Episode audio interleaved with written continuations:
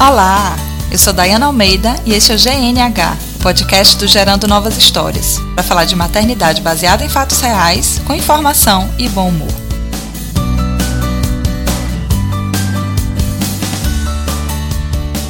O podcast de hoje nasceu de uma crônica de uma grande amiga e de uma pessoa que está sendo fundamental nesse projeto, que é Tanila, de duas crônicas seguidas que ela escreveu no Facebook e me fizeram pensar de como é difícil manter as crianças novinhas dormindo. Porque a gente até aceita que o bebê acorde com fome, com frio, com saudade de você. Qualquer fator que não seja algum fator externo e evitável. Então, no primeiro dia, ela escreveu assim: Não foi nosso filho de dois meses quem nos acordou às cinco da manhã, muito menos a nossa vontade. Foi um sabiá batendo o bico na janela, achando por certo que tinha encontrado sua imagem e semelhança. E assim fomos os quatro, os dois filhos e nós dois, acordados pelo sabiá. Seria lindo se não fosse trágico uma família de insônios na janela espantando o criaturo. Ó oh, céus! Em outro dia, ela escreveu assim: Quando você finalmente consegue entrar naquele soninho gostoso entre uma mamada e outra, já no final da madrugada, o mais velho lhe acorda pedindo um abraço. Você levanta, deita com ele abraçada no espaço micro, o braço formigando, e quando ele volta a dormir, você volta para a cama, se ajeita e fecha os olhos, e o infeliz do sabiá começa o estardalhaço de bater na janela. O pânico de que os dois filhos acordem lhe faz levantar de supetão, controlando a vontade de cometer um passaricídio, espanta o criatura.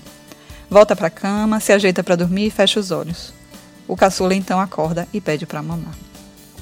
Isso me fez lembrar a época que Luna era bem pequitintica e que eu virei praticamente uma detetive profissional porque na noite que ela dormia, mais ou menos umas três horas seguidas, era um fato assim tão extraordinário e tão desejável que eu repassava todo o dia anterior e à noite como se fosse um filme, assim. Eu tentava ver de, de manhã, da hora que a gente acordou até a hora que foi dormir, tudo o que tinha acontecido. Quantas sonecas ela fez, se a gente tinha feito alguma atividade mais cansativa, como tinha sido a alimentação, como os planetas estavam alinhados naquele dia, que roupa ela vestiu para dormir, qual era a temperatura do quarto. Aliás, esse negócio de temperatura é um capítulo à parte, né? Porque tem que ser aquela temperatura perfeita e ideal para o bebê não acordar nem com frio e nem com calor. Né? Tem que ser aquela coisa, aquela roupa perfeita, com aquela temperatura perfeita, com a paleta do ar condicionado apontando para o lado certo, para não bater diretamente no bebê e nem ficar tão longe que aqueça o lugar que ele está. Gente, é toda uma ciência. E aí, depois de fazer todo esse levantamento de como tinha sido o dia, eu repetia tudo no dia seguinte, tentava fazer o máximo possível para ficar tudo exatamente, para ver se repetia as três horas seguidas de sono. E vocês podem imaginar que não dava certo, né? Ah, sim, ainda tinha toda a questão do barulho, porque fazia toda a rotina da noite e quando ela finalmente dormia, eu colocava no berço e não podia ter mais nenhum barulho no quarto. Porque aquela história de que ah, tem que manter o barulho da casa, para a criança se acostumar e dormir de qualquer jeito. Gente, aqui nunca funcionou. Qualquer lenço que caísse no chão, ela acordava. Então, uma das primeiras coisas que eu fiz foi: eu mudei todo o meu equipamento de cuidados noturnos para o banheiro social fora do quarto. Não ficou mais nada na suíte. Escova de dente, de cabelo, os meus cremes de beleza, que se resumiam a um creme para controlar uma rosácea que eu adquiri na gestação. Enfim, tudo ficava no banheiro social, porque depois que ela dormia, a única coisa que eu fazia era entrar no quarto e deitar na cama. Para deitar na cama era uma outra ciência, porque não sei se vocês já perceberam, mas existem lençóis que fazem uma, um barulho imenso. Então, até escolher o lençol para colocar na cama. Gente, o lençol de algodão não faz barulho. Tem os lençóis de, de tergal, sei lá como é que se chama aquilo, que para você desdobrar o lençol ele faz muito barulho. Então, eu tinha todo cuidado com o lençol para não fazer barulho. Tinha uma coisa que era meio difícil de controlar, porque assim a idade vai chegando, a gente vai ficando com as articulações assim meio enferrujadas. E aí, às vezes, eu colocava ela no berço e quando eu saí, sentia tudo crocante. As articulações todas rangiam, instalavam e ela meio que se mexia na cama e eu ficava desesperada.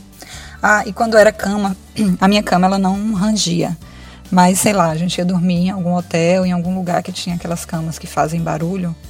eu desenvolvi toda uma técnica de deitar com o corpo inteiro na cama, porque se você primeiro coloca só senta, você foca ali uma força naquele ponto e ali a cama range.